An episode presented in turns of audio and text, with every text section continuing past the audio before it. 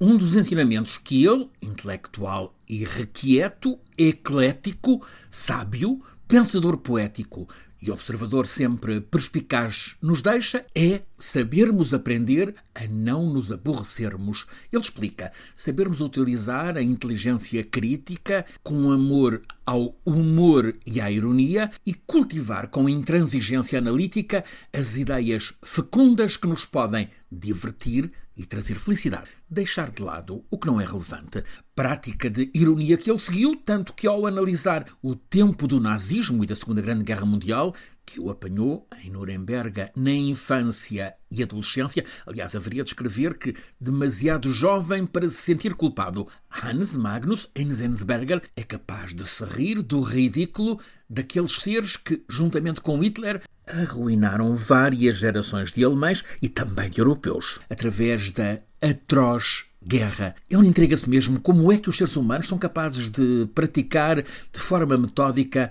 o assassinato em massa de congêneres ao terem inventado a guerra. Neste fim de semana, no obituário no Frankfurter Allgemein, lê-se que Hans Magnus Enzensberger chegou ao fim da vida, agora, aos 93 anos, sem alguma vez ter chegado a ser velho, uma das mentes mais brilhantes do último século alemão, talvez a mais luminosa, a par da de Jürgen Habermas, Enzensberger, expoente na literatura alemã, no ensaio, na poesia, na sátira, sempre desalinhado, sempre contra a corrente, irónico, inspirador, escreveu mais de 70 livros, dos quais o campeão mundial de vendas é O Diabo dos Números, está editado em Portugal. Livro de cabeceira para quem tem medo da matemática, construído a partir da história de Roberto, que tem 11 anos e não entende nada da matemática ensinada nas aulas, até que numa noite lhe aparece um diabinho que o inicia na ciência dos números e ao fim de apenas uma dúzia de noites, o Roberto fica a querer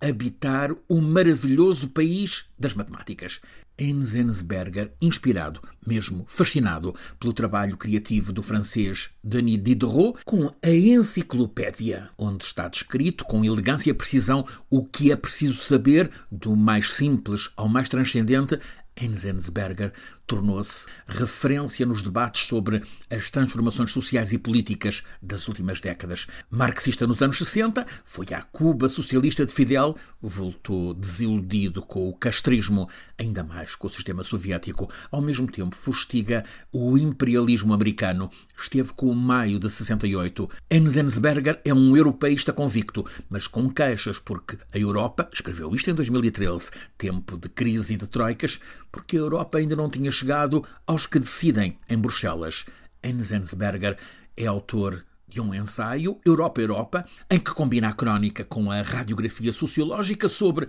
sete países europeus nos anos 80 do século XX. Inclui Portugal, com o prazer de ser triste. Voltou várias vezes a Portugal e gostou tanto da experiência de um concerto no Coliseu, em Lisboa, dedicado a Gustav Mahler, que até escreveu um poema em que cruza a Quarta Sinfonia com a boêmia das cervejarias da Lisboeta, Rua das Portas de Santo Antão, sempre com aversão radical ao autoritarismo e à violência. No ensaio Os Homens do Terror, que também está publicado em Portugal, examina com lucidez a figura ameaçadora e trágica do terrorista islâmico que se julga investido do dever de vingar a derrota histórica de uma versão do Islão perante o Ocidente. Um desvio que Enzensberger compara com o dos adolescentes que entram em escolas americanas armados para massacrar. Chegou agora ao fim o quase século de vida de Hans Magnus Enzensberger, intelectual rebelde, pós-moderno, sempre à procura de novas teses, novos formatos,